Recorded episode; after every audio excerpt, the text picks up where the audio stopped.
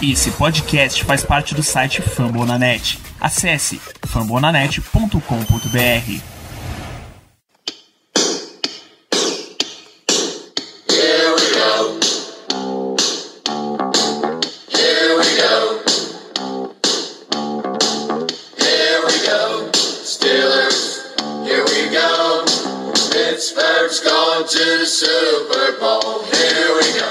isso, Léo. Estamos ao vivo aqui na Twitch da Black Hello Brasil para mais um podcast, para mais uma live aí de análise, bater um papo sobre os Steelers. Muito boa noite. Boa noite, Danilo. Boa noite, pessoal que tá chegando aí, pessoal, amigos ouvintes. E boa noite também quem tá chegando aqui na transmissão ainda. É uma semana mais calma, uma semana que pretende ser uma semana. aquele famoso silêncio depois de, de um fuzuê, né? Ansioso para ver o que, que é, se, se vai ter alguma novidade, né? Vamos ver. É isso, depois de tanta coisa que aconteceu, de toda a tensão e, enfim, tudo que aconteceu no draft, que é sempre um grande momento para torcida e para os Steelers, né? O tanto que eles lidam com o draft. A gente vai. Tem mais umas coisinhas pra gente comentar aqui. Só abrir lembrando vocês que esta live se transforma em podcast. Aí, para saber quando o podcast está no ar, quando a gente vai entrar ao vivo, para trocar uma ideia, para acompanhar notícias dos Steelers, é BlackYellowBR no Twitter, no Instagram e no Telegram.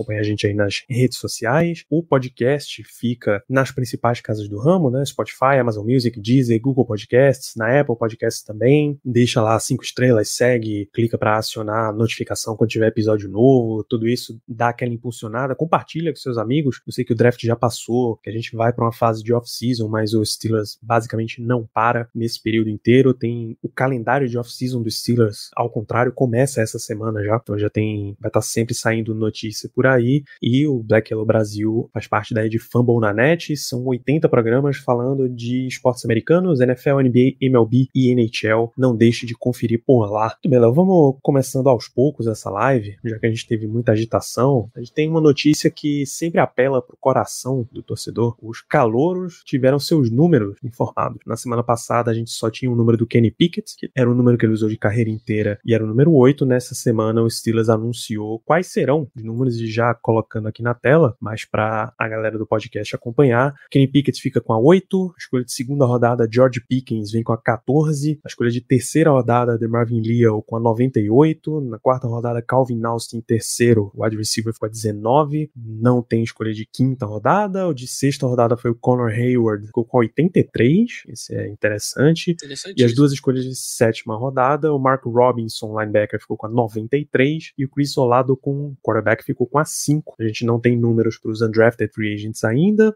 Pel pelas numerações aqui, eu imagino que ninguém do elenco atual tenha mudado para ceder um número para um veterano. Enfim, o que é que te chama atenção nessa sessão de escolhas aí, nessa numerologia? Cara, tem dois números que me chamam muita atenção. É Conor Hayward, é número de Tyrande? Isso é número de Tyrande. Então a gente já tinha falado um pouquinho sobre isso e como é, a chance dele aparecer como Tyrande cada vez mais é, é, é bem possível. E eu acho que vai acabar sendo um rumo natural para ele, né? Talvez brigar com o Gentry por, por alguns snaps. É, é um cara que sabe receber bola. É, e a outra, cara, foi o George Pickens. O Thales ali botou ele no chat, cara. É um absurdo o, o George Pickens não ficar com o número 1, um, cara. Ele tem que ser o número 1. Um. É, o número 1, um, eu, sempre fui contra, mas desde que ficou maneiro, pô, vamos botar, cara. Bota o cara com a 1. Um. Pô, maneiro, pô. O cara marrentão, tem aquele histórico de brigador. Bota ele com a 1 um que, que ia, ficar, ia ficar interessante. E Calvin Walsh assumindo o nosso 19, né? Não deu nem tempo, não deixou nem esfriar o corpo, já pegou a 19. Interessante.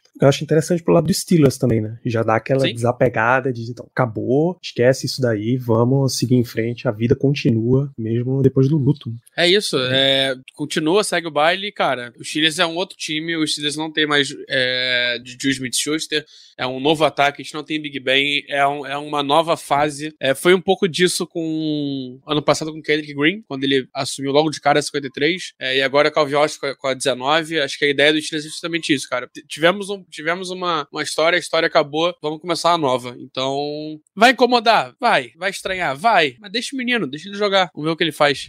É isso. É, vamos dar uma, uma olhada aqui. Pô, acho que eu vou colocar isso na tela, tem um- uma seção do Pro Football Reference que analisa os números que já foram usados para aquele time. Nossa, eu vou precisar de uma bela ampliada aqui nos dados. Deixa eu dar um, um zoom e ver se melhora para vocês aí. Com a número 5, acho que já estamos bem visíveis, mais relevante nos Steelers é Craig Colquitt, mas já faz um bom tempo, de 78 a 84, e basicamente mais ninguém, só recentemente Dobbs, de 18 a 22, né? Ele saiu nessa, nessa off-season, e o Bruce Grekowski, quarterback em reserva, em 2014. Paxton Lynch teve esse momento. Primeira também rodada. Com a camisa 5. Ex-escolha de primeira rodada, graças a Deus, não nossa. Então, não é Tem- um tem o- número tem o tio do relevante Nick Bonito também, né? O Binotto, pô. Binotto, Binotto não é algum diretor aí de Fórmula 1? Acho que sim. Se eu soubesse de Fórmula 1, seria, seria incrível. É engenheiro da Ferrari, se eu não me engano. Olha, alguém, alguém aí no chat sabe, se alguém não souber aqui. É isso mesmo, Matia tem Binotto, engenheiro da Ferrari. Olha só. A camisa 8, a gente teve na temporada passada Melvin Ingram. Depois que o Ingram saiu, Carl Joseph assumiu esse número. A gente teve um ingratíssimo, terrível. Todo mundo quer esquecer Josh Scooby usando esta camisa, mas o principal é Tommy Maddox, ex-quarterback. Enquanto temos a adição de Germano Coutinho ao nosso papo. Germano, seu número de calouro no Steelers qual seria? Você tem que considerar as regras do Steelers. Rapaz, Não sabe nem a Boa posição, né? boa, boa pergunta, boa pergunta. Eu acho que eu escolheria o número 57, linha ofensiva. Interessante, eu tenho a, a leve impressão de que 57 não é um, não é um número liberado no Steelers, não. Ou a minha memória tá meio. 56 é o Highsmith. ah, não, é, é bem possível assim. 57 você poderia usar tranquilo. Cam Kennedy usava recentemente, pô, é claro que pode É. usar Montravius Adams. É o Eita! 57. Eita! Então, Que beleza. Eu isso não que queria poderia. entrar nessa briga. Peraí, deixa eu só ver uma coisa aqui. Peraí, Danilo, eu acho que eu falei errado. Eu falei besteira. Peraí, só uma coisa. Eu só Se eu o número coisa. 57 é liberado pra OL? É, é até Não, isso. 66, se não me engano, não. Eu acho que, É eu 70. acho que é liberado sim pra UL. É, Mas é até mentira, 70. Danilo. Eu, eu escolheria 93. 93, vamos, vamos só dar uma olhada. 93 aqui. é agora é o Mark Robson. Pô, então ele tá tranquilo. Ah, mas em histórico, James Harrison quase usou a 93. Cam Thomas foi um, um bom, um bom número 93. Jason Warriors quase foi histórico com esse número. Passado. foi 93. Meu menino, meu menino. Tinha que ser o 93 do meu garoto, do meu garoto. Somente pra, por isso eu escolheria o 93. vamos pra 14, que é o número do, do George Pickens. É, a gente teve Neil Donnell, quarterback, como principal. E Ray Ray McLeod recentemente. Lima Swede, beleza, viu? O inominável, o inominável. Inominável. Ah, Pai, se não for. É, um é, número segundo número, segundo agradável, inominável, hein? Já é o segundo. Boa noite, Ricardo Rezende. Você que vai chegando nesse programa. A gente tá lidando com o número de calouros, vendo quem Boa já usou as camisas deles nos anos passados, se os números são dignos de uso, como é a situação. E você tem um número que você usaria como um calouro dos Steelers, dentro das regras do time? Outra pergunta, Danilo. Boa noite aos amigos da mesa e aos amigos do chat. Excepcional pergunta. Teria que pensar qual número eu gostaria de usar. Provavelmente algum na casa dos 90. Adoraria o 99, por exemplo. 90 99 é bola. Número do Brad eterno Keasel. Brad Keasel. lendário Brett Kiesel. É, a 19, que é o número do Calvin Austin, claro, tá marcada recentemente por Juju, e é tranquilamente o melhor jogador que já usou a 9 no Steelers, assim, por muito. É o único que chama a atenção também É o único que eu nessa conheço. história. Tranquilamente o único que eu conheço também. Vamos pra 83. Tô tentando então. lembrar de outro 19. Não... É, eu tô nada, Quer nada, só um momentinho. Onde é que tá? 83. 83 é um número histórico dos Steelers que a gente achou que não deveria ser usado nem recentemente. ó. Heath Miller, Tyrande era 83. Me admira o Steelers ter deixado ele usar, embora Kobe Hamilton tenha usado depois, mas você tinha que ter dado uma segurada ali pro Heath Miller, pelo histórico do jogador. Ah, e Luiz No ano seguinte. entre- No, no ano seguinte já estavam usando de novo. Isso. É, literalmente. Porque Kobe os Steelers tem muito número, né? Muito número bloqueado ali no time. Muito jogador bom. Vai ficando Muito jogador bom na história. A realidade é essa. O Lions Como é que é o nome do- tem. Qual o nome do último boneco ali? Foi ano passado? Damian Damian Willis. Willis. Do Prazer. Terrão. Bicho, Esse, é desse tão aí eu só terrão. conheço. Sei. Eu conheço três jogadores. Um, dois. Eu conheço quatro, é um número famoso. quatro jogadores aí. O Buddy Dial, Keith Miller, Louis Lips e o Kobe Hamilton. Deixa eu ver se eu conheço mais algum, acho que não. É, eu tô, É, tô difícil. nessa também. É difícil. Eu imagino que você não tenha assistido a grande carreira de Buddy Dial pelos Steelers em Não. 1959, né, Germano? É um bom nome, tá? É, a gente tem a 93 de Mark Robinson, que Germano já lembrou, foi, era o número de The McCullers, mas Joel Steed foi o melhor a usar ela entre 92 e 99, Jason Warriors teve um bom período, e Joe Schubert usou mais recentemente, na última temporada. Nossa, o James Harrison chegou no Steelers com 93, depois, depois para 92. The Marcus Grandes Christmas nomes, ia usar até que Joe Schubert pediu a camisa. Esse Keith Willis era o que? Era um defensive tackle? Acho que sim. É uma ótima pergunta. Ele era defensive, defensive end nose tackle. Ah, então eu lembro. Lembro não, né? Eu já ouvi falar dele. O, o, o Nick Eason que utilizou, se não me engano, ele é técnico atualmente. Né, né, na- é técnico em Clemson. Era defensive Isso. tackle também. Foi, eu acho que foi a escolha de final de draft da gente, se eu não tô enganado. Sétima rodada, sexta rodada, uma coisa assim. No- Na verdade, ele é coach de DL do Bengals. Rapaz, cara novo. pra ser Ele- coach. acho, que, acho que ele já foi do. Ah, foi ele, sa- ele saiu do Bengals e foi pra Clemson. Tá, tá em Tá em Clemson agora. Clemson. É, agora tá em E coordenador de jogo terrestre, tá? E com a 98, a gente teve Casey Hampton por muito, 95, muitos cara. anos. Olha isso. Que absurdo. Volta no 93, rapidinho. Volto. Tá com o Charlton. É inevitável quando você. Quando o nome do Jason Warriors é invocado, você não contar uma das melhores histórias envolvendo o Steelers que já existiu Com certeza. com o Jason Warriors. É genial a novela do Jason Warriors na renovação do contrato dele. Foi, foi- ficou marcado como o primeiro plantão da madrugada do Black Yellow Brasil. O primeiro plantão da madrugada, quando todo Corujão, Corujão. Corujão, Ricardo, Corujão. Aquele dia foi. Eu nunca esqueço, nunca esqueço daquele dia. A expectativa, todo mundo querendo saber o que vai acontecer com o Jason Warriors, vai renovar, não vai renovar. Já tinha oferecido a tag, alguma coisa assim. Aí do nada, de uma hora para outra, o Warriors, no auge da sua juventude, primeiro contrato dele, ele estava em contrato de calouro, ia assinar seu primeiro contrato agora, ele decide se aposentar. E com todo respeito à religião, claro, todos, ele se aposentou para literalmente virar testemunho de Jeová. Literalmente isso. E depois desse dia, nunca mais se ouviu falar do nome do Jason Warriors. Sumiu, desapareceu. Genial. 11 de março de 2015. Aí, Às Jason 1h18 Warriors da manhã.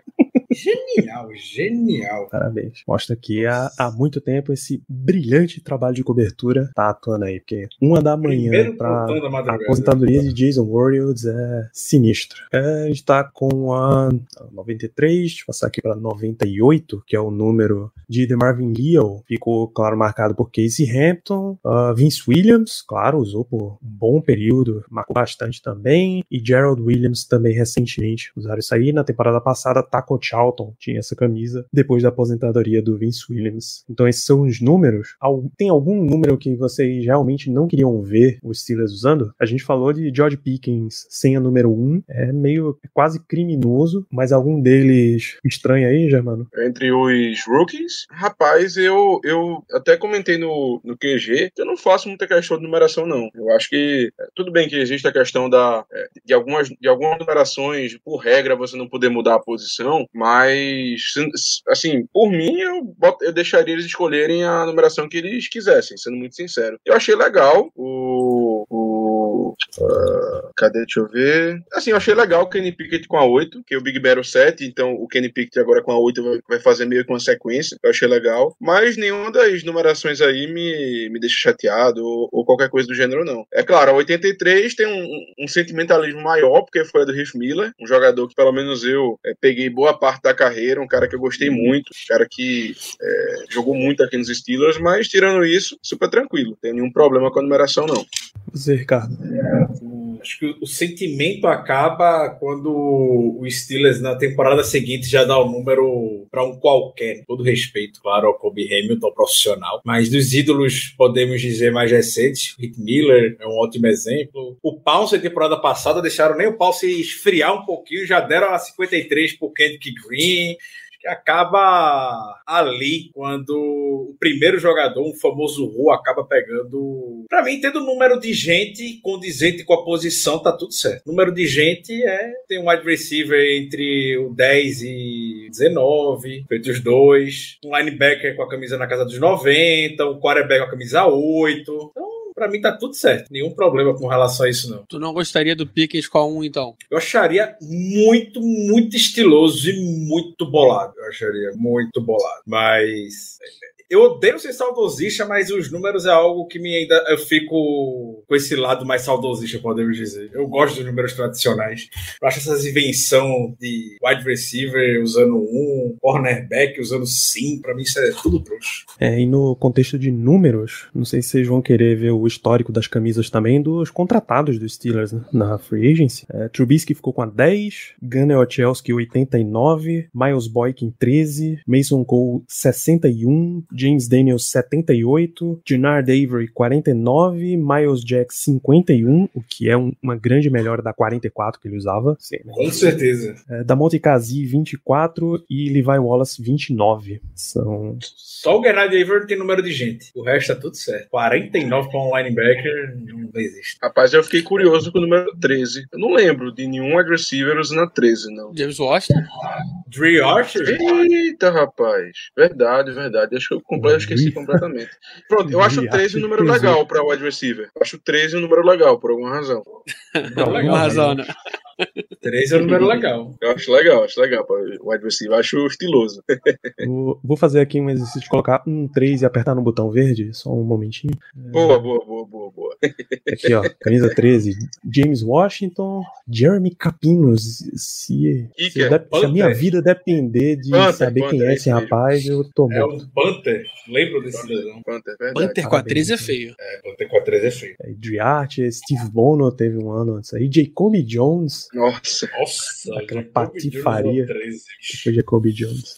É, E só pra gente fechar essa questão de número, que a gente já tá há um, um bom tempo nisso daí, só ver a 10 de, de Trubisky. Cordell Stewart. Antônio Holmes. Perfeitamente. Cordell Stewart, número 1, um, Santonio Holmes, número Bryant. 2, Martavis Bryant, número Bryant. 4. Ryan Switzer, tá aí na lista também. Nossa. Dennis Dixon. Grande Corliss Waitman, paciente. Dennis. Dixon. Nossa, Tem umas figuras aí que rende É. um, um episódio de nomes bem aleatórios que passaram pelo estado. Corliss Waitman é um baita nome.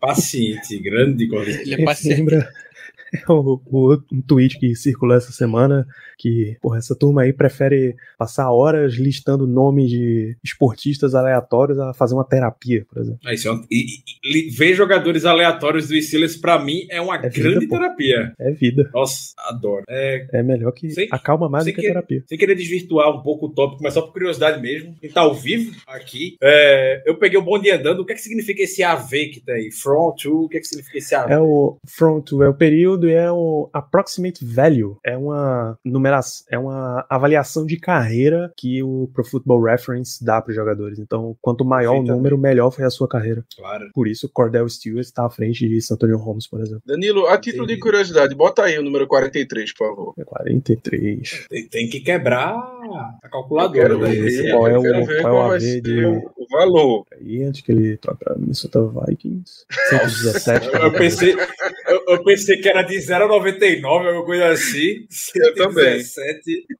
Quebrou a calculadora. Exatamente. Tá bom pra você, né? Tá maravilhoso, aí tá certíssimo, tá certíssimo. Pronto, a 43 é uma camisa que eu, eu honestamente não queria ver com mais ninguém. Essa aí realmente eu ficaria muito feio. Ficaria muito, Steelers mas muito, nunca mas deu. muito Peraí, feio. deixa eu tirar a propaganda que é foda. O Steelers não deu mais a camisa de Troy Polamalu. Eu acho que esses números só contam em temporada regular, tá? Porque, por exemplo, agora o Steelers tá com 90 jogadores.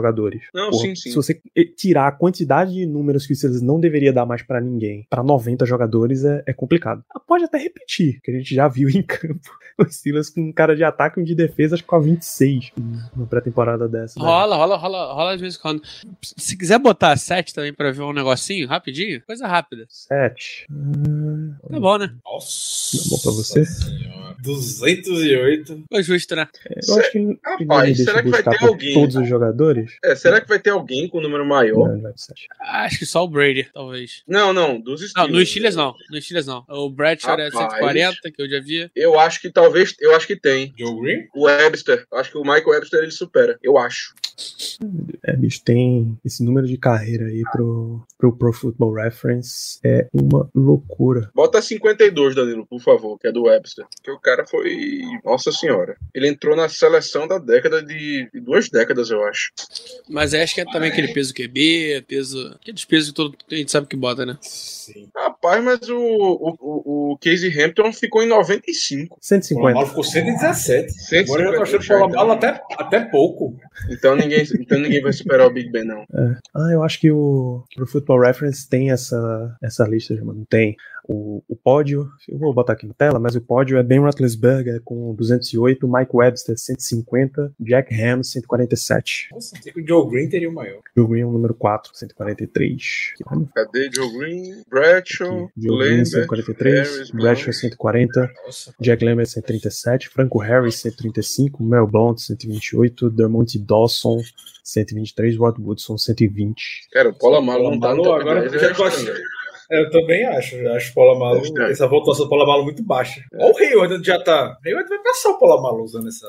Ah, passa. É, talvez. Eu já não gostei dessa forma. Cancela essa é forma. o Não, o James Ferrier com 102 É o também. melhor tá, tá jogador. estranho. ativo dos Steelers. É ele. Tá bem estranho o- o Ferrier com 102. Ainda ativo na liga Antonio Brown, né, Porra, com 101. Mas aí eu não eu, eu acho que Ele nessa só conta os contagem ele Steelers. para por aqui, porque só conta É. os Steelers. É... Ih, amigão, o próximo que tá no time mesmo. Ah, tem que ser o TJ TJ Watt, né? Watt. É, mas a George é baixa, 40 e pouco só. É, tem, 65. 65. tem Então, só tem- 5 anos, né? depois- Só tem- Bela distância. É, se tu pensar que ele tem 5 anos, a chance dele passar o Polamalo existe. Não, se a gente extrapolar, vai dar 130, né? Mas, digamos, 5 mais 5 dá 130. 65 mais 65. Aí, aí É isso. superaria. Então, esse foi o momento numeração É. histórico dos Steelers. A gente tem, tem muita coisa pra. Vocês estão vendo que é nível de off, que a off-season efetivamente começou. Eu queria pegar esse momento, aproveitar a presença de Ricardo Rezende nesse programa de hoje. Você quer dar o seu resumo sobre o draft, junto com as notícias que as pessoas, que as entrevistas nos deram, Ricardo? Claro, é, é, eu lamentei bastante não participar do episódio da semana passada, eu lamentei ainda mais não acompanhar o draft ao vivo para poder reagir às escolhas que fizemos, principalmente no nosso segundo dia. Quando eu vi a escolha de George Pickens, eu mal, eu mal acreditei. Depois ficou um gostinho só um pouquinho. Não vou desmerecer o George Pickens jamais, mas é que Sky Moore é realmente um dos meus draft crushes desse draft. Que ele estava disponível na hora que a gente foi selecionar. Mas claro, George Pickens não é um nome. Tá muito longe de ser um nome para descartar. E se tem um cara que vai ouvir muita palestrinha do Mike Tomlin, é ele. Vai ficar com a orelha quente com tanto Mike Tomlin vai falar no, no juízo dele. Vai ter sucesso nessa clínica de reabilitação que o Mike Tomlin tem com esses, com esses jovens. É, de forma geral, gostei da classe. Mas todo ano eu falo isso. É muito complicado, sem ver em campo, você apontar alguma crítica. Claro, a gente vai sempre comentar sobre posições que poderiam ter sido priorizadas e que não foram. É, talentos que talvez estivessem no board que a gente tinha alto e não necessariamente isso era condizente com a realidade na NFL. O, eu vi muitas críticas pro menino Chris Oladoco, a última escolha, o qu- quarterback. Não entenderam muito bem. Eu poderia ter esperado para poder assinar como drafted free agent. É, basicamente, acredito que já tenham comentado por aqui, o Steelers quis prevalecer a posição de escolha do Oladoco, que provavelmente seria alvo de times como a drafted free agent e a drafted free agent na NFL atualmente, enquanto a liga não der um jeito nisso, é leilão. Que chega final de sexta rodada, sétima rodada, o pessoal tá desesperado para não ser escolhido por ninguém, porque sabe que se você não for, a possibilidade de ganhar um contrato melhor é muito, mas muito, mas muito maior. O Steelers não quis dar, não quis dar sopa para disputar o Landau com, com, com alguém, precisava de um quarterback, a gente já sabia. Kevin Colbert já havia dito que iriam atrás de outro quarterback seja lá quem, quem fosse, o Steelers sempre vai com quatro quarterbacks e chega agora com seus quatro quarterbacks, dois rookies para a preparação visando a, a temporada da equipe. E sobre entrevista, vou citar mais a que teve na última semana, não necessariamente com algum prospecto, mas o Peter King, ele deu a entrevista sobre o Calvin Austin. Peter King teve a oportunidade de ficar dentro da sala do Baltimore Ravens. E o Baltimore Ravens tinha um caminhão de escolhas na quarta rodada. Uma coisa Seis, absurda. pra ser mais específico. Um quarto da rodada, um quinto da rodada, basicamente, era a escolha do Baltimore Ravens. Bizarro isso. E o Peter King, quando compartilhou um pouco dessa experiência dele dentro da sala do Baltimore Ravens, comentou que o Ravens estava pronto para poder selecionar o Calvin Austin. Quando eles viram que o Steelers selecionou o Calvin Austin, algumas pessoas dentro da sala do Ravens não gostaram. Se é verdade, se não é, se houve reação ou não, não sabemos. O Ravens tinha é, todas essas escolhas e não usaram no Calvin Austin, no, no Austin antes. Ainda bem que caiu. Pegaram um Panther, né? Antes de pegar ele. Exato. Não sei até que ponto isso vai ser verdade, claro, vão querer sempre dar uma caprichada na história. Vocês que nem aquela história do Bruce Arians com o Deontay Johnson, que o Bruce Arians estava pronto para selecionar o Deontay Johnson no draft quando o Steelers foi lá e selecionou ele. Sempre tem uma história dessa que vaza no draft. Então, esse ano acabou sendo o Calvin Austin. Estou muito feliz e satisfeito com a classe de jovens jogadores que nós temos aqui. Essa história de que ah, o Ravens queria pegar o Calvin Austin é assim, pode ser verdade. Agora eles não têm do que reclamar. Afinal de contas, escolheram um Panther antes do cara. Tinham seis, sete escolhas e deixaram o cara pro final para ver se sobrava. Cara, isso, isso, na minha opinião, não é querer o jogador o suficiente. Sinceramente, não é como se eles tivessem duas escolhas aí pegaram um cara antes para pegar ele depois. Não, tiveram várias e várias chances para pegar o jogador e não pegaram. Inclusive, já adianto que o Calvin Austin, eu talvez não, ele, eu acho que ele, eu acho não, ele foi minha escolha preferida desse draft. Foi a escolha que eu mais gostei. E eu Seria não o Calvin Austin? Seria o Calvin Austin lá em Baltimore, o Duvernay, ter dois Duvernay no time. Não, mas eu não. O Calvin Austin tem absolutamente nada a ver com o Duvernay. no sentido de que o Duvernay ele é um running back jogando de wide receiver. O Calvin Austin não tem essa, não tem esse, esse estilinho, não. Pelo menos não na minha opinião.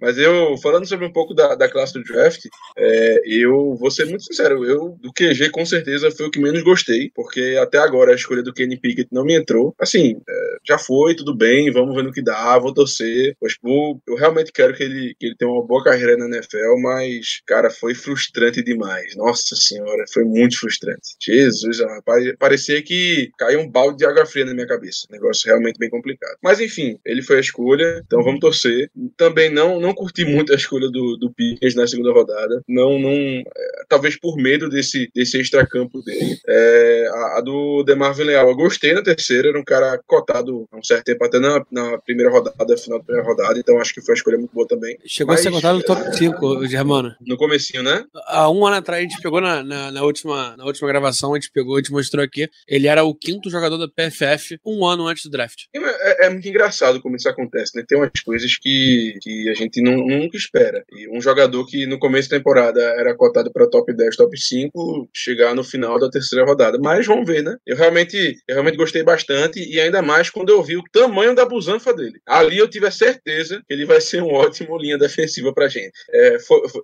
eu senti, eu, eu senti shades de, de, de Hargraves. Foi um negócio impressionante. O, como, é que era, como é que era o apelido do Hargraves? Era, acho que era Bubble Butt. Eu acho que o, o DeMarvin Leal pode, pode ficar com o mesmo apelido, Bubble Butt dos Steelers. E, e o Calvin Austin, como eu falei, minha escolha predileta. Eu acho que no final da quarta rodada ele foi um verdadeiro estilo. Cara que pode adicionar uma, uma faceta ao nosso ataque que a gente não tinha. Então, é, basicamente, isso- essa é a minha opinião das nossas quatro primeiras escolhas, porque depois disso, enfim, né? Não, a gente, eu acho que não precisa comentar muito. É, é dar tiro no escuro e ver se dá certo, basicamente.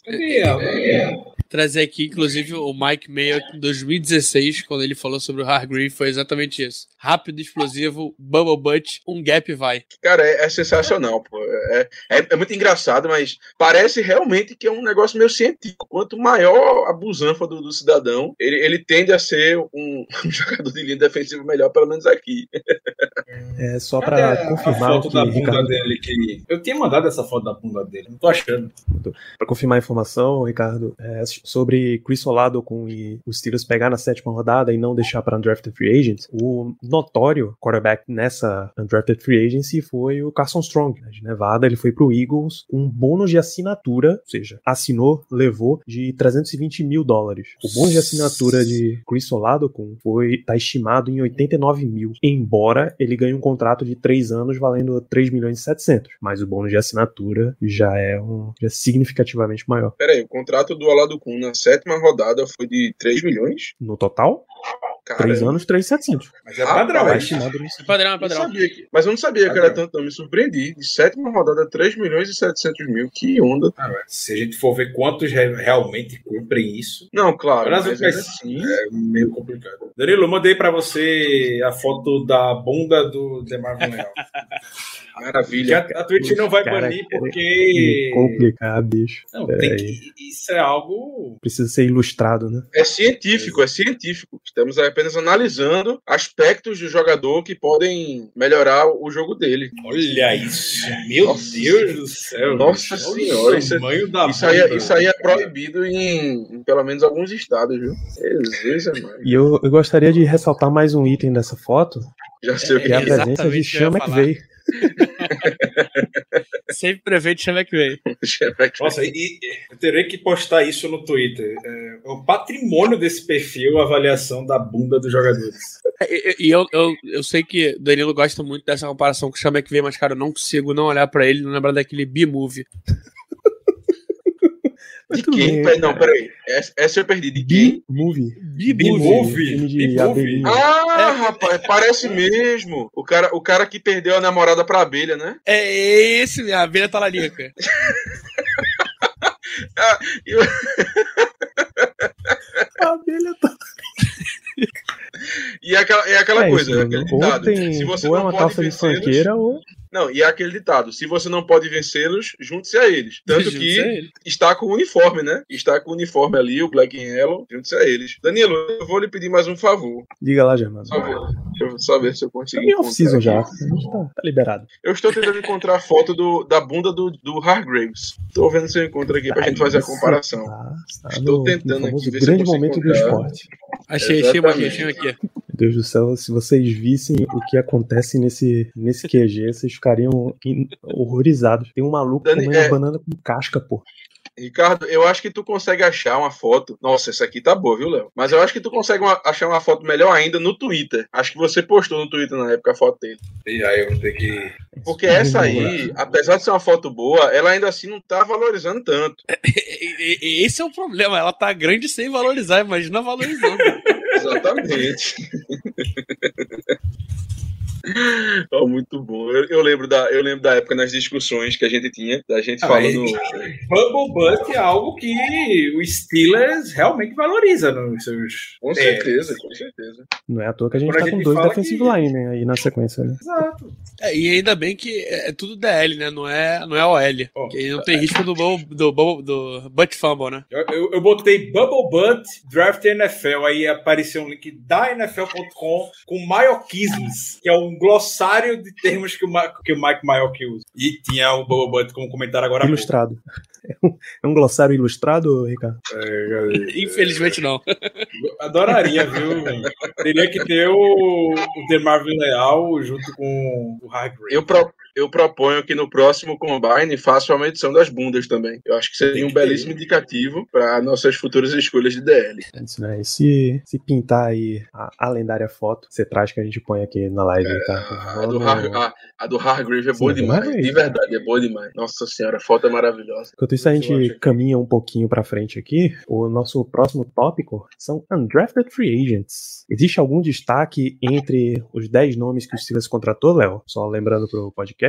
Jordan Tucker, tackle de North Carolina. Chris Owens, offensive lineman de Alabama. Jake Dixon, tackle de Duquesne. Jalen Warren, running back de Oklahoma State. Mateo Durant, running back de Duke. Tyree Johnson, defensive lineman Texas A&M. T.D. Moultrie, edge rusher de Auburn. Chris Steele, cornerback de USC, Bryce Watts, defensive back de Massachusetts e Tavin Harvell, defensive back de Robert Morris. Belo nome de universidade. Cara, eu separei quatro nomes, é, inclusive se você não tá no Telegram ainda, é, é t.me barra é, eu fiz uma análisezinha rápida, não, não cheguei nem a analisar, né, mas eu trouxe quatro nomes que eu acho muito interessante, é, começando pelo Jalen Warren, que é o running back, cara, esse moleque é muito bom, é, eu lembro de assistir tape dele, eu tava prevendo ele saindo ali na sexta rodada, mais ou menos, é, sobrou, cara, é um, é um cara que eu consigo botar fé. É, o Matheus Duran também é bom, mas ele é melhor, é bem melhor. É, e o Matheus Duran, inclusive, foi o maior salário de running back que o Steelers pagou para undrafted na, na história, né? Pagou, se não me engano, foram 100 milhões de... 100 milhões. 110 mil, mil dólares de assinatura. Bom contrato.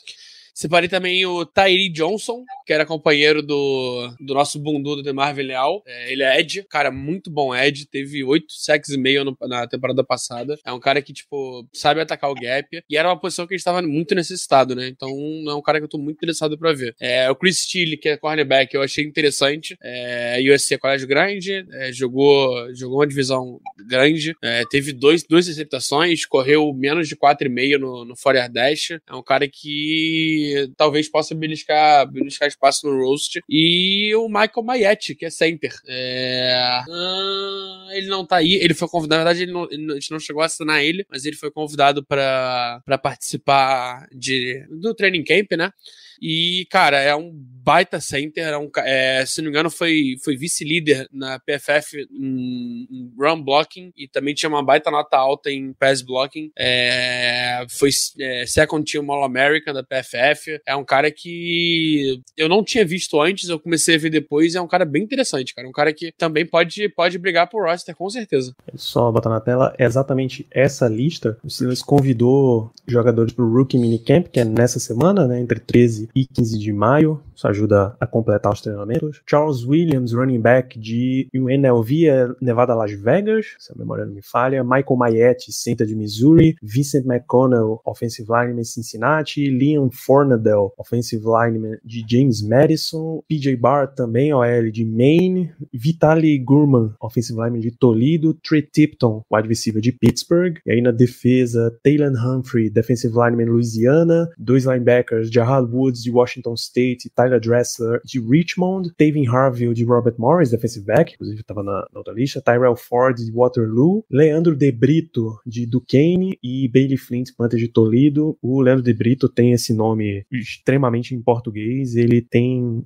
ele é de Cabo Verde e é por isso que ele tem ainda esse nome. Eu acho, eu acho que ele de batismo é só Leandro direto. É, Mas aí entrou para os Estados aí- Unidos, ele adotou esse Lee Andrew de Andrew Brito. para ficar mais Isso aí. mais inglês. Deu uma americanizada boa. Menino local, direto do Kane. do Kane, que é logo ali, na grande Pittsburgh. Então esse é o. Esse é o algum outro, algum dos nomes de undrafted free agents desses convidados chama a atenção de vocês? Germano, Ricardo? Tem um nome só. Eu acho que, assim, pô, o cara, o cara sendo undrafted free agent, ele já começa com o pé atrás, né? Ele já começa tendo que subir uma, uma ladeira bem maior. Mas, dentre os nomes, eu destaco apenas o do Chris Owens, o, o, o AL de Alabama, pelo simples fato de que eu tava até lendo sobre ele mais cedo hoje, que ele tem, ele tem muita experiência, é, ele tem, ou melhor, ele tem experiência nas cinco posições da linha ofensiva. Então, assim, um cara que é undrafted, é, você ter essa flexibilidade, você ter essa experiência em todas as posições. Inclusive, ele.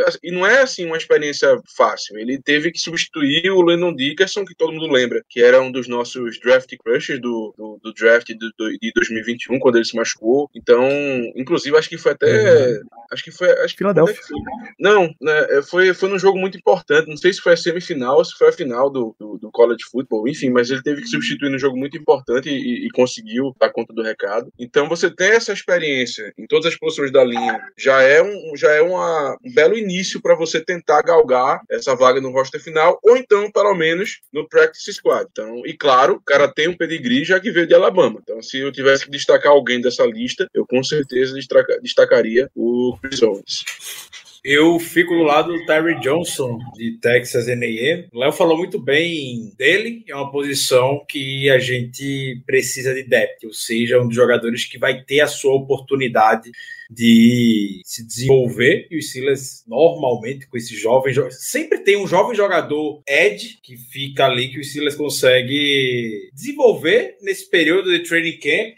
E geralmente no final do. Quando tem o roster final, ele é cortado e a gente pega em armas por conta disso. Então, tu usar Skipper, Ola DNI, a gente já acha que é o final o fim do mundo isso. Todo ano tem. Quem sabe esse ano não seja o Terry Johnson. Então, que desde já ele já mostre o seu valor no Special Teams, porque é o que os demais jogadores, basicamente no passado, não mostraram muito. Usar Skipper, Ola DNI, o, o Chris Rocher na temporada passada. É, o Terry Johnson, ele garantiu garantir vaga no roster final, ele vai ter que mostrar serviço no Special Team. Já chega essa semana comprando um cafezinho pro Dennis Smith, um chiclete pro Dennis Smith pra garantir. Um chiclete de um quilo aproximadamente, porque ali mastiga, viu, meu velho? Ali mastiga. É, eu acho que dessa turma aí, o destaque vai pros running backs, né? Porque ainda, ainda poderia o Steelers adicionar, mas a gente vê cada vez menos provável, já que os treinamentos vão começar. Eu acho que o Steelers vai botar uma competição aí de running backs para ver quem fica com as três vagas abaixo do Najee Harris. Isso supondo que são três vagas. Né? Talvez seja Já a a posição gente mais em Vai aberto, ter um né? fullback 2? Possível. Eu acho que sim, posição mais em aberto mesmo. E, e o engraçado é que os dois eles têm, eles são muito parecidos com o McFarland. São dois caras baixinhos, troncudinhos e com um estilo parecido de corrida. Eles são Então, burros. Cara, o, o Mata, Ma- Matael Duran não é dos mais inteligentes, não. Mas ainda assim ele consegue muita big play. O Assim, Jalen Wallace já é ele mais tá em inteligente. Duke. Ele tá em Duke e não tá jogando basquete. Já é o erro. Exatamente. E tu vê que de Já família também o cara meteram um A ali sem querer não é mais, né?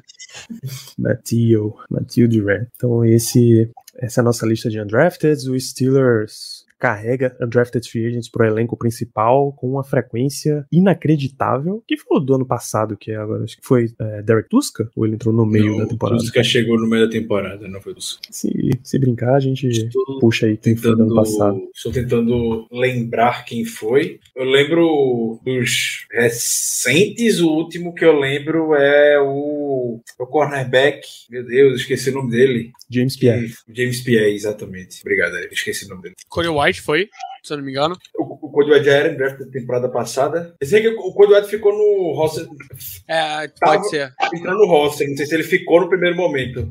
Ele não é undrafted free agent de, do Steelers. Ele é undrafted, mas de 2020 no Chiefs. E chegou nos Steelers ao final da temporada. Então não chegou nem. Ah, não chegou, deve ser só treinado lá e olha lá. É, Ele assinou com o Practice Squad em setembro de 2020. Ah, caramba, só porque a gente tá falando. Teve temporada. No, o roster final, temporada passada, tem um tal de. que eu não lembro desse cara. Mas ele provavelmente não deve ter contribuído muito, que é o Jamie Jones. Tô vendo o roster final da temporada passada. Ah, mas acho que ele, ele, ele é undrafted do, do Jaguars. Ah, então não. Então, temporada passada, pra desmentir a gente. Quebrou essa daí. né? É, ano passado a gente não teve nenhum. Acho que o último foi. acabou sendo. Ou não, não, não, não lembro. Mas eu sei que ele, ele chegou a jogar no Jaguars também. E, e, cara, ele saiu rápido, ele saiu rápido.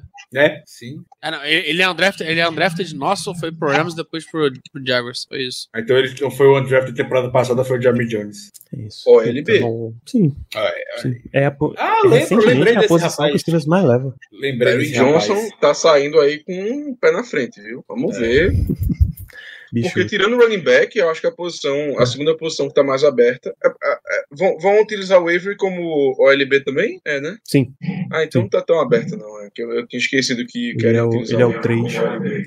É, mas É. falta um, três né? na aberta, Tese. quatro e cinco, talvez. É. E, cara, e tackle, né? São três posições que a gente pega- pegou dois jogadores: tackle, Tackle. running back e edge. Tackle, verdade, verdade. E DB também, eles pegou. Mas se não me engano, o Bryce Watts é. Não, acho que DB tem até muita gente. Assim, não, É não, safety. que, não que seja muita gente que preste, mas tem. É, então. É isso. Tem muita gente. Agora, Teco é verdade. Teco a gente vai ter os dois titulares, o, Dom, o Demore e o Chucks. Quem é o Haig. Joe Haig tá de volta. Tá. Ah, é, tá, tá, ainda tá. O contrato dele é dois anos e ele tá no roster ainda. Acho o Joe Haig, meu Deus do céu. Mas tem que ter um veterano, não adianta. Tem que ter um veterano mesmo. E realmente, então tá. Óbvio. A gente. E aí, A e aí gente tem. geral- eu acho que Chaz Green ainda tá. Tá. Sim, como E Future Jake- Reserve, Jake Dixon. que Cara, é a gente um não. tryout aí. A gente geralmente leva de 8 a 9 offensive linemen. Então, não sei se a gente vai levar 4 técnicos. Ah, não, o Jake Dixon tá, gente- tá Essa é uma discussão que a gente vai ter bastante ainda, É. Germano, avaliar o elenco. Então, esses, esses são drafted free agents, tryouts, rookie minicamp começa agora dia 13, 13, 14, 15, e o Steelers, Ricardo, felizmente tá de volta pra Latrobe, né? A melhor tradição possível de training camp, depois de dois anos afastado por conta da pandemia, e se ele está de volta à sua casa, ao que eu já chamo o- santuário do Steelers no mundo é Latrobe, uma das melhores tradições que tem na NFL desde a época do. Nem sei, da última vez já estava comemorando 75 anos de Latrobe, e aí teve.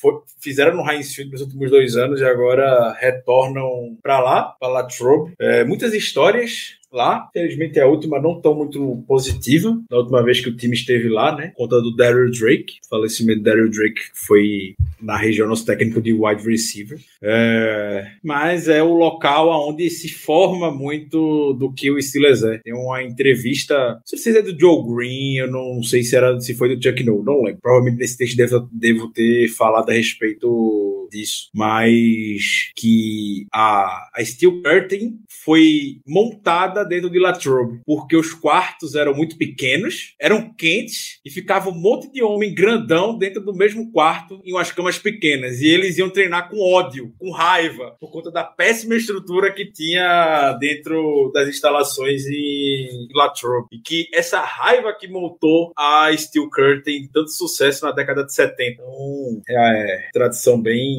bem legal, Steelers. Isso, inclusive, Ricardo escreveu um artigo chamado exatamente isso, Latrobe, o santuário do Pittsburgh Steelers. Eles, se- eles treinam no campo da St. Vincent University. Por lá Sim. fazem todo, toda a sua pré-temporada. Tá aí a Chuck Noe e Joe Green na, pró- em Latrobe, né, no próprio local. Então é sempre, sempre um lugar histórico. É bom ver os Steelers de volta pra lá. É, a gente aqui no Brasil acostuma muito com, lá, com Emerson Leão levando a turma pra Atibaia, sabe? É, Luxemburgo levando Ele e turma- Luxemburgo, é. Isso. Fazia ali uma, uma intertemporada. Integrado Então, ainda, tá? Têm a sua. E isso, às, às vezes era uma intertemporada também. Parava ali no meio, tinha uns 15 dias. É, o Steelers vinha fazendo seus, suas pré-temporadas no centro de treinamento e no Heinz Field, o que não é não é o ideal. Você não dá, você não consegue dar esse, esse lance das 24 horas ali do time todo junto. E se você assistiu algum filme de, de esporte desses mais, de mais jovens, você sabe o, o tanto de integração que tem em viagens desse tipo. Mas Mike Tony, Mike Tony, Mike Tony leva o pessoal até pra jogar. Não, não é videogame, mas é tipo. Não sei se tem no Brasil todo, mas aqui em Recife é o Game Station. Aquele negócio de ficar jogando videogame e tudo mais, bate-bate, enfim. A Tony ama levar o pessoal pra isso. Todo ano levava, dois anos que não leva. Imagina a saudade que ele não tá de levar as crianças pra fazer disputa de corrida, de carro, essas coisas. Ele adora. Perfeitamente. Então, esses, esses são os momentos de draft dos Steelers.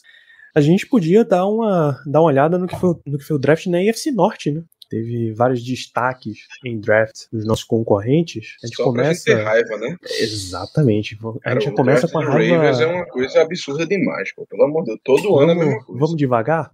Vamos começar com o Browns? Porque eu digo devagar, porque o Browns começou na terceira rodada, né? É, escolha 68, Martin Emerson, cornerback Mississippi State. Terceira rodada também, Alex Wright, defensive end de UAB, é, Alabama em Birmingham. Na 99, David Bell, wide receiver de Purdue. Quarta rodada tem duas, Perrion Winfrey, defensive tackle de Oklahoma. Cade York, kicker de LSU. Uma na quinta, Jerome Ford, running back de Cincinnati. Michael Woods, segundo, wide receiver de Oklahoma na sexta. E duas de sétima, Isaiah Thomas, defensive end de Oklahoma. E Dawson Deaton, center de Texas Tech, Léo. O que é que tem de, de destaque aí? Cara, tem três bons jogadores. É, o Alex Wright e o Perrion Winfrey. Alex Wright é Edge, foi o, foi o segundo Edge que mais gerou pressão na temporada passada. É, só perdeu pro Hudson. Ele gerou mais pressão, inclusive, que o Thibodeau. Então, tipo, é um cara bem interessante, mas era um cara mesmo de, de dia 2. o Winfrey também era um cara que era dia 3. saiu no dia 4, é um bom DT. E, cara, o kicker, pelo que que pareça, é, é um, era o melhor kicker da classe. A gente viu ano passado o Bengals pegando um kicker e fazendo diferença. É, o cara jogou muita bola, então pode ser que também tenha o mesmo impacto. É, na minha tabela, o Browns foi o 16 melhor draft, com nota B-. Pesa também que eles começaram só na terceira rodada, né? Sim, pesa. É, a troca pesa, porque, cara, o draft deles é basicamente deixam Watson, né? Então, isso pesa bastante. Exatamente. Alguém chamou a atenção de vocês aí no Browns? Ricardo, o Germano? Hum, cara, o draft do Browns, eu. É aquela coisa, eu espero. eu prefiro esperar começar a temporada para fazer qualquer comentário, porque eu não tenho muita confiança, não. A- a- acredito que, Léo, você, Danilo, tenha muito mais autoridade do que eu para poder falar a respeito disso. Eu vivo na bolha do estilo, nem é dentro da bolha da, da EFC Norte, é, mas vendo a escolha do kicker deles, é, até que ponto isso foi movido, porque, convenhamos, dentro da EFC Norte, não é nenhum absurdo falar que tem três do que os cinco melhores kickers da NFL. Não é nenhum absurdo o que foi feito que aquele menino do Bengals fez temporada passada foi algo surreal. Então ele aposta numa fórmula que viu os concorrentes dentro da divisão ter sucesso. Vai em busca do seu. Vai atrás do melhor da classe. Ô, Ricardo, a gente tem dois dos cinco kickers com melhor aproveitamento da história da liga, que é o Boswell e o, e o Tucker. Isso já EFC diz muito. Norte, EFC Norte e qualquer. É clichê falar isso, claro. Todo jogo na NFL ele é muito disputado, mas a gente que vive na EFC Norte sabe como é a loucura aqui. A cozinha da FC Norte. O Ravens não teve tanto sucesso em vão, podemos dizer. O Justin Tucker ganhando o jogo, chutando 66 jardas com um field goal. O menino do Bengals chutando um field goal, playoff para mais de 50 jardas para vencer jogo. O Boswell transformou o que era um mito no Heinz Field, o Boswell quebrou de chute acima de 50 jardas. Você tem que encontrar uma paridade nessa posição que querendo O Boswell já ganhou o jogo de playoff pro Steelers, né? Sim, lá em Kansas, no- contra o Chiefs. Então, tem que encontrar uma paridade. Não encontrou nos últimos anos. O Browns não encontrou. Então, investe alto agora. No, já foi no mercado, não encontrou. É, agora, investe alto no, na escolha de draft. Vai se vai compensar ou não. É o único outro jogador que, que vale chamar a atenção aqui do Browns é o Jerome Ford, running back de Cincinnati, porque Diego não parava de falar de, de Ford durante todo o processo. Não, foi, foi legal, mas running back 7, 8 deles, e running back sobrando lá. Pô, eu acho que ele vai pra 3. Tem o que jogou ano passado. E eles usam, também. Eles usam, é, então. Pode ter esse, eles usam. Eles e o Ravens são dois times que usam muito. É verdade. Pô, tá. Vai ter um trabalhinho aí, Jerome Ford. Se quiser, O Ravens, alguns times inclusive- até podem ficar de olho. O Ravens, inclusive, contratou o Mike Davis agora, né? Que era de Atlanta. Mais um running back, negócio. Meu Deus do céu. Até o, o, o Alexandre Nes mandou uma pergunta aqui, é, perguntando pra quem o Lamar vai lançar a bola. Ou se eles aceitaram que ele, que ele não. é, ou eles aceitaram que ele não lança a bola e vão ter seis running backs. Bicho, basicamente. passar a bola é pra pra- Tyrande. É, o Roman, o esquema dele é isso, é passar a bola para Tyrande para running back. Tanto que o Hollywood Brown lá saiu por conta disso. Ele disse: se eu ficar aqui nesse esquema, eu não vou receber a bola. E quando você vai ver os números, é exatamente isso. O cara, o cara teve pouquíssimos targets. Então, Enquanto tu não recebe a bola, tu não recebe o, a bufufa, né? exatamente. Exatamente. Mas eu tô curioso para saber quem é que vai sobrar desse, desse. Vou chamar de plantel, desse plantel de running backs do Ravens, porque é muita gente. É, vamos lá, Cincinnati Bengals, pra gente ir nessa ordem aí de impacto. Eles tiveram a escolha de primeira rodada, a 31, Dexton Hill, safety de Michigan, depois Cam Taylor Britt, cornerback de Nebraska na segunda, Zachary Carter, defensive tackle de Flórida na terceira, Cordell Volson, tackle, offensive tackle de North Dakota State na quarta, Tyson Anderson, safety de Toledo na quinta, e aí na sétima, Jeffrey Gunter, defensive end de Coastal Carolina. O Cole teve uma, uma bela temporada, Léo. Como é que ficou o, o Bengals aí na tua avaliação? Cara, eles pegaram dois cornerbacks, né? O Dexter Hill não vai jogar de, de free safety, que é era o grande ponto forte dele. E ele é o, aquele jogador que, daquele videozinho do George Pickens isolando o cara, é ele. É, então é um cara que a gente já tá. O Pickens menos já tá acostumado a jogar contra. É um bom jogador, mas não era, não, não tinha como uma need muito grande. O Ken Taylor Bridge é, era um dos meus crushes, eu sou, era apaixonado nele. É, achei uma baita, uma baita escolha. E o Jeffrey Gunter no finalzinho, cara, a sétima rodada, tu achar um, um cara como o Jeffrey Gunter, que a gente, a gente falou bastante dele aqui na, no pré-draft, é, também é interessante. Site, mas o Bengals terminou com a 24 nota na, na, na, classe, foi uma nota bem baixa. É, as escolhas do dia, as escolhas ali da meiuca foram bem fracas, e essa primeira escolha eu não,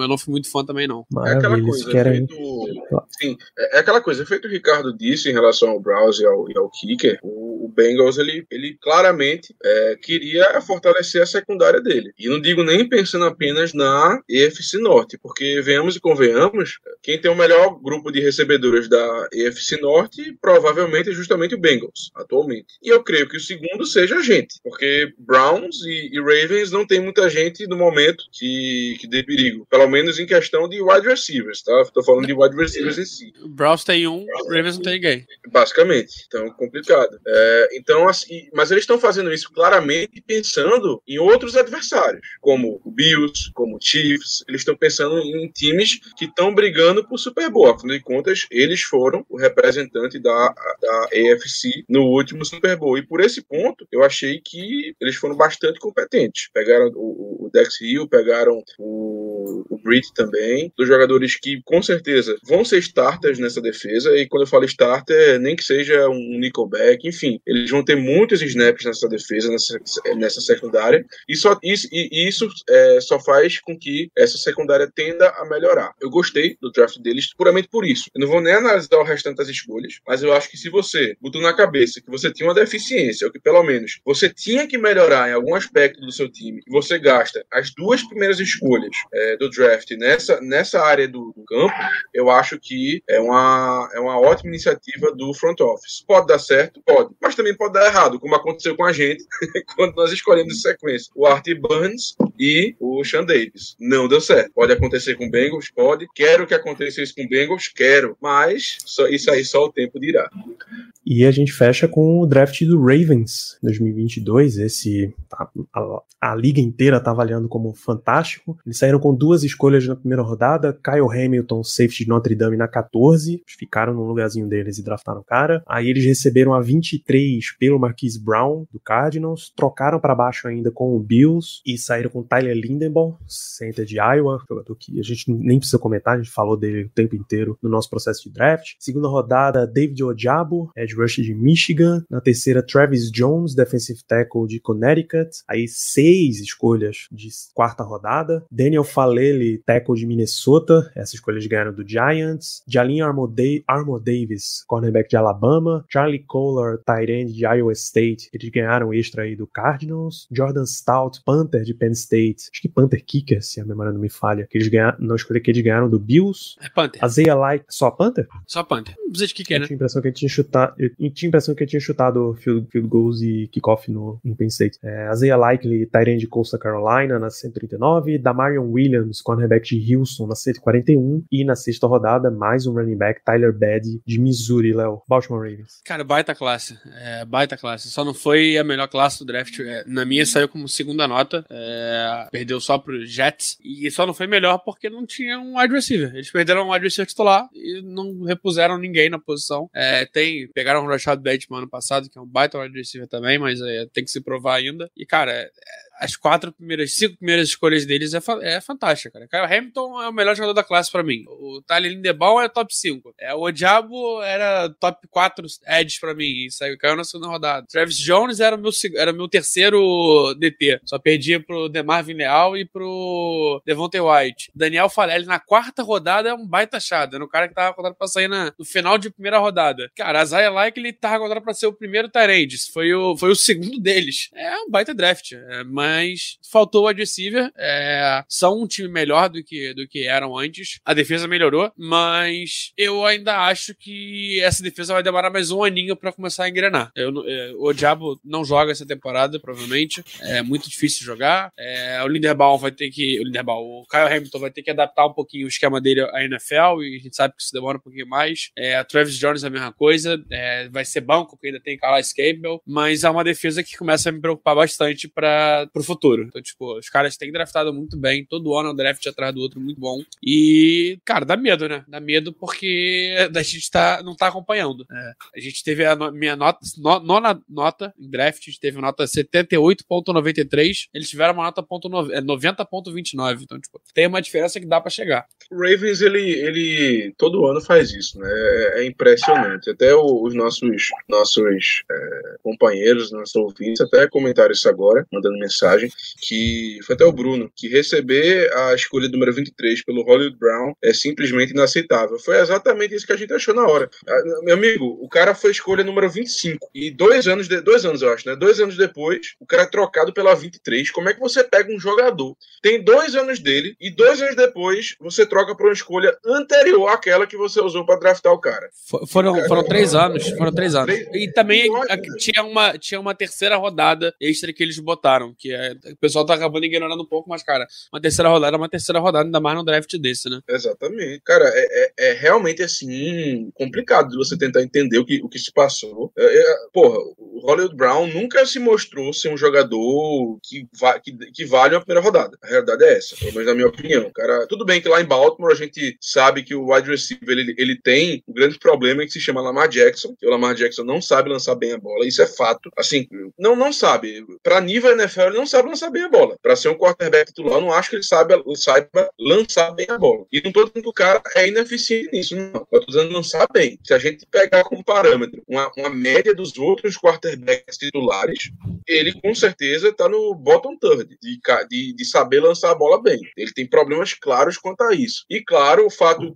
esse fato, somado à questão de que o Greg Roman ele utiliza um esquema ofensivo que dá prioridade principalmente para Tyrande e para running back, é claro que o receiver tem menos chances de aparecer, isso é fato. Mas depois de três anos, que o cara teoricamente não se provou isso tudo, você conseguir trocar ele por uma escolha anterior àquela que você usou na primeira rodada para pegá-lo, é loucura. Para mim é loucura. Eu realmente não sei como eles conseguem fazer isso, porque eu, eu acho que foi a, a, a situação mais, é, mais que mais me causa surpresa no primeiro dia do draft, que ninguém esperava e, isso. Já, mano, você sabia que a escolha já tava, a troca já tava acertada na terça antes do draft e não vazou nada. Loucura, cara, Marquise loucura. Brown tava na draft party do Cardinals no primeiro dia. Que loucura, meu amigo. Negócio nem Não, mas pra- ele postou uma, uma imagem no avião indo pra lá durante o draft, não? Meu Deus. É, pode, né? Se foi é. durante o draft, não vazou, Sim. né? Se for, ou se, se foi assim, se for assim, aquela, aquela nossa imagem lá no perfil dos estilos do Instagram, e disseram que a gente tinha escolhas totalmente absurdas. e a gente ficou olhando assim, peraí, a gente trocou, a gente trocou, aí quando a gente foi ver, era a escolha de um time, a escolha de outro, e de um terceiro, de um quarto. Ninguém entendeu nada, o estagiário foi demitido, foi uma confusão. Mas realmente o Ravens é, é sensacional. Quando você olha o que eles conseguem fazer, é um trabalho impecável, assim, um trabalho invejável de front office. E essa nossa Ravens é um divisão time. trabalho, né? O, o- o Ravens é um time que sabe sempre achar um otário na pista. Todo ano acha um Quer uma otário. demonstração? Quer uma demonstração? Eu li as escolhas, aí embaixo no artigo na Wikipedia ele tem o porquê daquelas escolhas, né? Por exemplo, Baltimore ganhou uma, duas escolhas de terceira rodada porque o Texans contratou o David Cooley como head coach. Promoção de, de minorias, você ganha escolhas. Aí uma primeira rodada pelo Marquise Brown, tudo bem. É uma quarta rodada pelo guard Ben Bredesen pro Giants. No Giants ele não jogou, pô. Imagina no Ravens. Uma sexta rodada por Greg Manx. Quem é Greg Manx? É a primeira vez real que eu vejo esse nome. Dois anos atrás, três anos atrás, arrumou a quinta por um kicker norueguês pro Vikings, que não fez nada no Vikings. Você vê onde esse cara tá agora. O Ravens é um time que sabe achar otário na pista. Não mandaram. Temporada passada foi o quê? O Orlando Brown mandaram uma. O, o Chiefs deu uma primeira pelo Orlando Brown na temporada passada. Todo ano parece que o Ravens consegue arrumar um parceiro de, de troca assim, fazendo uma loucura. É bizarro, bizarro como o, o, o De Costa aprendeu isso direitinho com o, o Ozzy Nilson. É, Eles mandaram o Brown uma segunda rodada, uma sexta desse ano, por, pela primeira, terceira, quarta e uma quinta desse ano. Bizarro, bizarro que o, O o que o de- consegue. Todo dia sai, que é o Messi Piracicabano. Que nome é esse, rapaz? Todo dia um malandro e um otário sai de casa. Geralmente o malandro é Eric É, o DeCosta. Eric De Costa. É, De Costa. Exatamente, o Ravens sempre consegue assim. A gente olha o draft do Ravens sem essa questão de troca e tudo mais, e olha outros anos também, por padrão, é, parece que sempre eles fazem o que pra gente é óbvio, pra quem acompanha draft, enfim, tudo mais, pro entusiasta, pro fã de NFL parece óbvio, mas que os times, de forma geral, acabam pensando demais e passando jogadores é, por alguma questão, enfim, o, o Diabo agora talentíssimo um jogador talentosíssimo, meu Deus, isso é muito bom, que vai cair, obviamente, por conta da lesão. O Ravens está preocupado com isso, sabe que é um jogador que tem futuro promissor. O Ravens não quer saber se ele vai jogar agora ou não. Minha posição tá baixista agora? Tá, eu vou lá e pego. Precisaram se desesperar para pegar o Kyle Hamilton. Caiu lá no colo na 14 é, O Linderbaum, o Léo falou, ainda tiveram o luxo de fazer uma troca para trás é, e conseguiram pegar o Linderbaum para uma posição que eles não tinham titular. O Linderbaum bom era, em termos de talento, concordo com o que Léo falou, sei lá, top 5, top 10 da, da classe. É, então, é bizarro. Então, o que, que o Ravens fez de diferente? Nada, nada fora do esperado, não surpreende ninguém. O, o Eric De Costa me lembra um pouquinho quando eu tô jogando Madden modo carreira. É, eu sempre acho um otário para poder trocar algum cara que não vale na primeira rodada, para todo ano ter cinco escolhas de primeira rodada no draft. E assim, é, eles não só ganham nisso, que eles conseguem draftar jogadores de valor, eles ganham em trocas, eles conseguem arrancar escolhas por jogadores desconhecidos de padrão abaixo e pagar barato em jogadores que eles estão comprando em troca. E ainda por cima eles conseguem os drafts passados, eles fazem render ao ponto do jogador ficar com visibilidade na liga. Quando chega hora de renovar, ele ganha um valor bom e aí outro time contrata e ele ganha a compensatória do cara. E o Ravens está sempre no topo das escolhas compensatórias. Vai rodando e rodando e não para. Isso daí. Acho que agora só o Les Need que consegue arrancar mais compensatória da liga e mesmo assim tem vários outros critérios para ele conseguir fazer isso, cara. É impressionante, impressionante. A gente sabe que tem rivalidade, mas nem por isso a gente precisa rebaixar o que é o draft do Ravens. A qualidade é, é sempre absurda. Não só o draft, a administração do Baltimore Ravens como, como um todo. Ter sucesso feito em Steelers não é em vão. É, e o, o De Costa, ele, ele, é, ele segue uma linha que é bem forte nos Estados Unidos, aqui no Brasil não se fala tanto, de que o quão importante é tu pegar sempre o melhor jogador disponível. É, porque todo ano a gente faz um, um redraft, tem algum redraft de, sei lá, três anos atrás, e cara, tu nunca pensa, no, quando vai fazer o redraft, tu não pensa no, ah, o que esse time precisava? Não, tu pega a posição que é o melhor cara possível. Tirando o QB e algum wide receiver, algo assim que a gente sabe, você saiba que tá diferente, cara, é sempre isso. É sempre é, o melhor disponível, o melhor disponível, e, cara, tá dando certo em certo ponto, mas é um pouco também o que o, o que o Xande falou. Tem que dar fit no elenco. Será que, eles, será que faz sentido dar tanto, é, pegar tanto cara como fizeram esse ano? Será que não valia a pena, talvez, dar um reachzinho aqui, outro ali, pegar um Calvin Austin ao invés do Panther? Mas aí também é, é uma filosofia de que você tem que moldar a, o teu esquema pro elenco que você tem também, né? Sim. É, é, é, porque eu penso muito na gente. O Colbert faz muito isso de pegar o melhor jogador disponível no dia 2. Talvez por isso o nosso dia 2 seja sempre caramba. O dia 2 é o dia dos Chiles, o dia que a gente brilha. O dia 1 um é sempre uma need grande que a gente precisa, o dia 2 é, é, é a hora de brilhar. Então, cara, a gente pegou o Claypool, não precisava tanto. Pegamos o Pickens, tá, beleza, esse até precisava, mas pegamos o Demar Villeneuve que não precisava tanto. Tinha outras necessidades. A gente tá sempre buscando o melhor jogador disponível no dia 2. E tá falando sobre o Panther do Ravens? alguma dúvida de que seja ele ou seja o Sam Cook ainda, vão, ainda vai render uma troca? Porque só o cara ter ser, ser um Panther selecionado pelo Ravens já ganha um valor absurdo. Tem time já coçando a orelha, o que, é que esse cara tem que a gente não viu? Mas aí, o, pior, o pior é que esse cara. É, falava-se muito de Matt Araiza, né? Que é o Punch God, que não sei o quê, mas a galera que acompanha muito o analista de, de draft é, já sabia que ele ia ser o, o Panther 1. Ele saía, ia sair antes. Só surpreendeu o seu Ravens, que, cara, tinham seis escolhas e podiam ter feito muito mais. Podia ter pego o Calvin. Ainda bem que não pegaram. O, o, o Ravens dá uma quarta, quando é agosto, consegue uma terceira por esse cara, algum time, algum otário por aí desesperado. Eu acho que a única, a única oportunidade que eu lembro que, que, nós, que nós levamos vantagem do Ravens em questão de draft foi em 2012. Foi quando a gente pegou o David De Castro na frente do Ravens. Isso aí não me sai da cabeça. Eu lembro como se fosse, como se fosse ontem. Foi o primeiro draft que eu acompanhei, assim, tipo, tendo um pouco de noção dos jogadores e tal, de qual era a posição de de need, qual era o melhor jogador, enfim. Não, não é nem de assistir tape, mas pelo menos ter uma noção de jogador. E eu lembro que o, De Castro chegou na, nossa escolha de um modo totalmente inesperado. E logo na sequência, o Ravens e o Ravens estava doidinho para pegá-lo. Mas aí tudo deu certo e a gente conseguiu pegar o jogador na frente deles. É, o Silas pegou o De Castro na 24, o Ravens tinha a 29. Quando o De Castro saiu, eles tro- tocaram para baixo e o Vikings pegou o Harrison Smith no safety.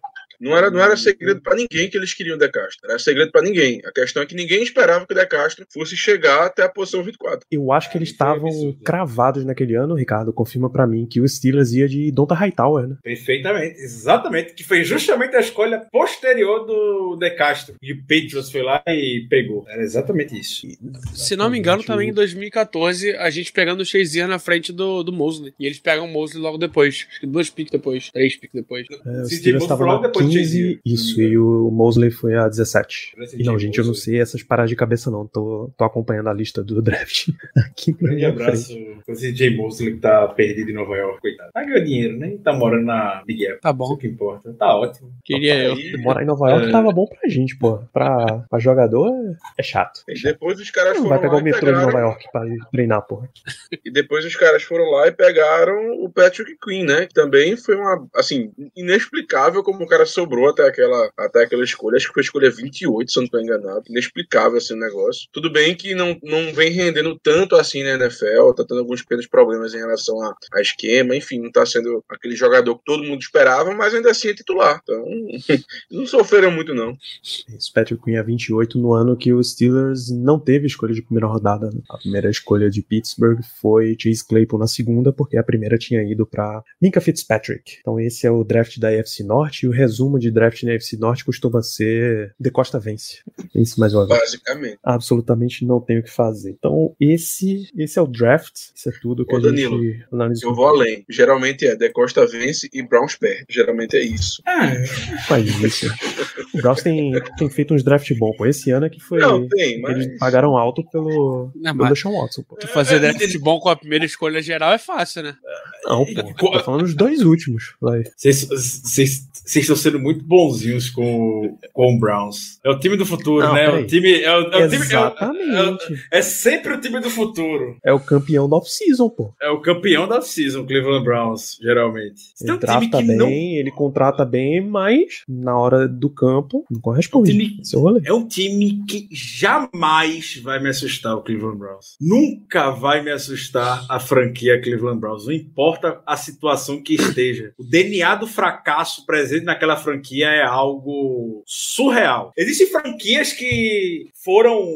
Existem franquias na NFL, algumas eu lamento pelo constante fracasso, outras não. O Browns é uma das que eu claramente não, não lamento. E, Ricardo, eu vou, mais, adiante. A gente ganha as duas deles esse ano. Ganha. QB Não- calor. Ganha. Boa, Léo. Boa. Ganha. Já temos grandes declarações O, o Browns entre, temporada. O Browns entre em crise ainda esse ano. Vai ter crise esse ano. Olha só. O Browns é igual o Browns- Flamengo, pô. O Browns é crise. Exato. É muito fácil você acertar quando um time é ruim. Quando o time é, quando a organização é fraca, a organização é limitada, a organização é ruim, é muito fácil de acertar. Você não se surpreende. Então, acertar coisa ruim relacionada ao Browns é fácil. Isso aí. Vamos embora fechando, fechando com notícias, Ricardo. A extensão de quinto ano para Devin Bush, a opção de quinto ano para Devin Bush foi negada pelos Steelers, conforme a gente esperava. Essa notícia aconteceu na semana passada, né? Na segunda-feira depois do draft, mas a gente tem a oportunidade de comentá-la aqui nesse programa. Perdão, Danilo, perdão, Danilo, perdão, perdão. É, eu, eu tava passando pela TL agora aqui no Twitter e o Germano ele brincou, eu acredito, falando que da arte que o Silas está procurando um estagiário. Isso. Você brincou. Danilo, eu vou, eu vou lhe mandar um, um link agora. Quem postou é o gerente de, de mídias sociais do Steelers. Ele postou no Twitter. Ok. Mandei pra você. Abra e compartilhe, por gentileza, o que ele divulgou. Perdão desvirtuar, mas compartilha aqui conosco. Ah, não, peraí, eu tenho que abrir o, o link direto, né? Não, não, o, o- link da vaga já é o suficiente. Eis que o Steelers está contratando um estagiário para as mídias sociais da equipe. Então, já sabemos o que aconteceu com o jovem, provavelmente, que divulgou a escolha errada. Verdade. É tá. verdade, o famoso velho. sobrinho do Colbert, né? O, o sobrinho do Kobe. Então, você que está em casa, quer ser estagiário do Steelers, olha a, a oportunidade aqui. Ser É, estagiário de Tem, mídia tem que ter inglês fluente, morar em Pittsburgh e pelo menos é, É, não fazer merda. Graduação em, em mídia, em digital, marketing ou algum campo correlato, experiência trabalhando com plataformas de social media, demográfica, analítica e etc. Ah, experiência em pegar conteúdo específico de foto e vídeo, usando tanto celular quanto uma câmera profissional, né? Experiência cobrindo eventos e storytelling, e aí o- conhecimentos básicos de Photoshop, After Effects, eh, Premiere, porque você vai precisar fazer vídeo também. Ah, habilidade de trabalhar num ambiente de alta pressão e alta e high pace. Tem salário? Entendimento de NFL futebol. É isso que eu tô dando. uma- Não, não tem salário. Ele não. Ah. E não, é, e não errar o, as escolhas do draft. No dia do draft. Exatamente. Não divulgar errado.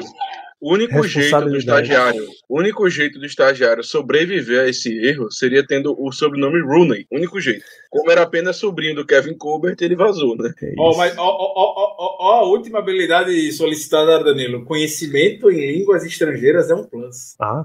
Ó, Ah, mas Steelers Brasil, hein? É, Quem sabe, né? Sabe. Isso, vamos, vamos mandar Vamos emissários É. pra trabalhar lá dentro do, do Steelers. Ter contatos. Contato na vida é um negócio que você precisa ter. Perdão, Danilo. Como- Podemos voltar pra gente. como confirma a vaga, salário inbox. É, aquele Cravou. famoso va- va- vagas cretinas. Va- é, o termo não é bem cretino, não, mas. Mas Então, é eu, fui, eu fui humilde. Obrigado. Germano cravou a demissão do estagiário. Perfeitamente. Vamos, vamos fechando. Normalmente esse é um momento em que a gente faz as perguntas da audiência, tá? Só que faremos o seguinte, a gente está em off-season, a gente precisa render muitas coisas. Então na semana que vem, esta nossa live vai ser exclusivamente de perguntas da audiência. A gente vai abrir caixinha de perguntas no Instagram, a gente vai abrir pedido lá no Twitter, a live vai ficar aberta também para vocês mandarem a quantidade e a variedade de perguntas que vocês quiserem sobre os Steelers. A hora é essa, o momento, a hora será essa, o momento será esse. Beleza? Inclusive porque a gente já tá há duas horas nesta belíssima live. Considerações finais então, meu amigo Germano Coutinho. Muito boa noite, obrigado por mais um programa. Valeu, Danilo. Mais, é, mais um programa gravado, mais uma live feita. Ah, considerações finais, eu diria o seguinte: que essa temporada tem tudo para ser muito interessante. Estou bastante ansioso, como sempre, mas também estou com bastante receio, porque infelizmente, na minha opinião, dos quatro times da divisão, nós é que entramos com a pior situação na questão de quarterback, na posição de quarterback. Então, vamos ver no que dá e here we go. Léo Lima, suas considerações finais? Valeu, Danilo, Germano, Ricardo, pessoal do chat que acompanha a gente aí, amigos ouvintes. É, o volto a repetir, o Steelers é um time melhor hoje do que terminou a temporada passada. Acho que é isso que a gente tem que deixar na cabeça o tempo inteiro e ainda tem chance de melhora. E, cara, só deixar minha torcida aqui pelo, pelo Spider, que acho que dos nomes de fora é o, é o que mais me, me chama atenção. Ele e o, e o Lewis Redick são dois caras que eu gosto bastante. E eu tô muito ansioso para saber o nome do nosso estádio. Só isso. Raiz, ô Raiz, faz a boa pra gente aí, vai. Nova aí, mais 10 aninhos, não custa nada. Entende? Você quer deixar suas considerações finais? Uh, sim, é, hoje um pouco, talvez um pouco mais relacionado a. Não sei se é curiosidade até que ponto é, mas estava pensando, principalmente você passa três horas no avião vindo de São Paulo para Recife você fica pensando em muita coisa, né? Você vai Não longe. tinha um Velozes e Furiosos 9 pra assistir, não? Tinha um, be- um belo catálogo da Latam, inclusive, de opções para assistir. E aí, uma das coisas que eu fiquei pensando na volta, nessa, último sábado, minha terra, para Recife, foi. me- me- É o tipo de pensamento que, que eu tenho, você vê. Impressiona como Mike Tomlin é fiel a. Fiel assim, ele tem uma consideração gigantesca pelo por assistentes que trabalharam com ele antes dele ser head coach. Então, já tem a famosíssima imagem, claro, do Randy Fitch, né, Kit Butler e Mike Tomlin, que atuaram na mesma comissão técnica em Arkansas State, todos jovenzinhos, trabalharam antes, então não se conheceram agora, podemos dizer, nesses anos de estilo já se conheciam antes. E aí eu fui ver é, o Tomlin já trabalhou com o Jimbo Fisher também em Cincinnati como assistente.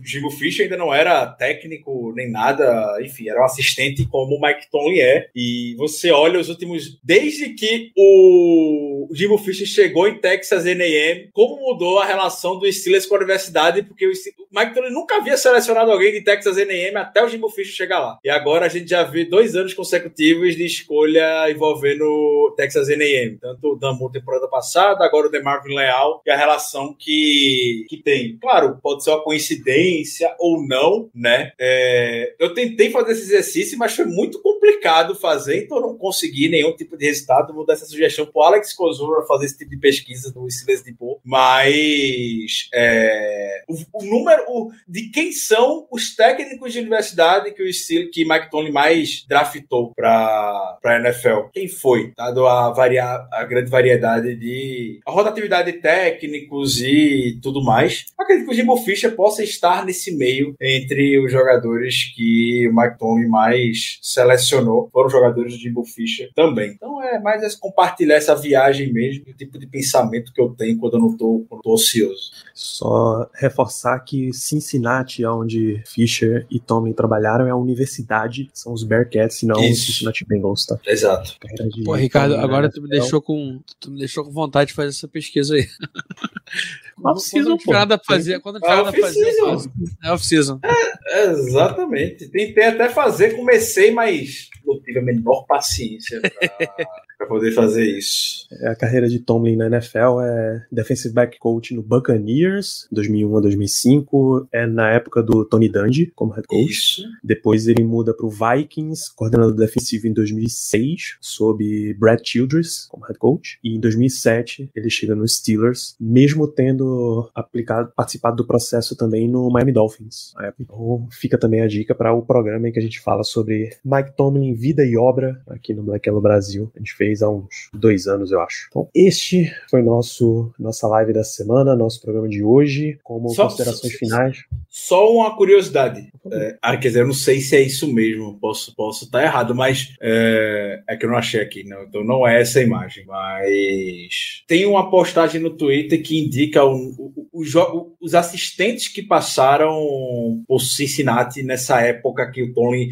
Jimbo Fisher estava. Então ainda tem a Rex Ryan, John Harbaugh, o, o D'Antônio, que se não me engano é o técnico da Universidade de Pittsburgh hoje, também passou por lá. E Luke Fico. Não, Luke Fico é o técnico hoje. É, porra, o técnico é. O técnico de Pittsburgh é Pat Narduzzi. Ah, você tá falando de Cincinnati, desculpa. Não, mas então o D'Antônio é o de Michigan State que o, que o Narduzzi Ah, trabalhou. É isso, confundi. D'Antônio de Michigan State. Também passou por Cincinnati. São contemporâneos, podemos dizer. Nessa imagem que tem aqui só tem o John Harbaugh novinho. É, fica de considerações finais o, o pedido para vocês darem uma olhada também nas outras franquias de Pittsburgh. Né? O nosso Pirates tá, coitado, perdendo, jogando com o Dodgers nesse momento. Na sétima entrada, tá tomando 11 a 0 em Pittsburgh, no PNC Park. Mas é, é um momento difícil.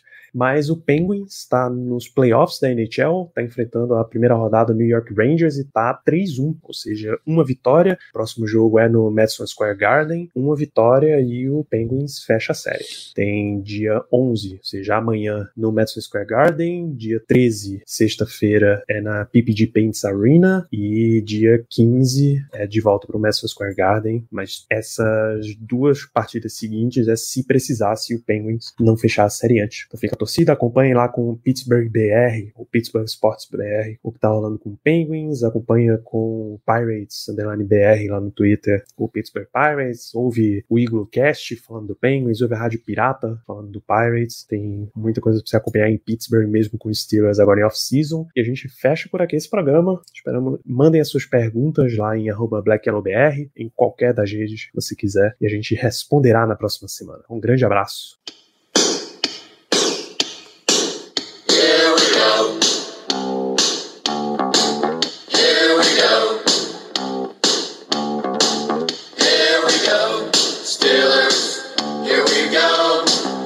Pittsburgh's going to the Super Bowl.